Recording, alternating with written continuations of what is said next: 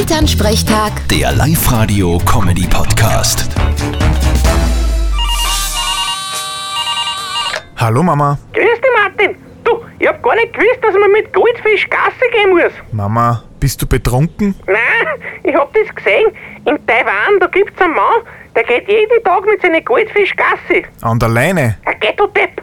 Der hat ein mobiles Aquarium, mit dem er miteinander spaziert. Er sagt, damit die Fische ein wenig was von der Umgebung mitkriegen. Das ist ja ein Blödsinn. Ein Goldfisch hat eine Aufmerksamkeitsspanne von ein paar Sekunden. Wenn der eine Runde in sein Aquarium geschwommen ist, kommt ihm alles wieder neich vor. erinnert mich ein bisschen an Doma. Die erzählt da manchmal in drei Minuten dreimal das Gleiche.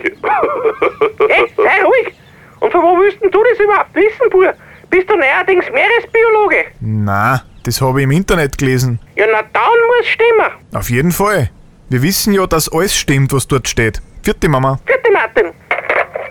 Elternsprechtag. Der Live-Radio-Comedy-Podcast.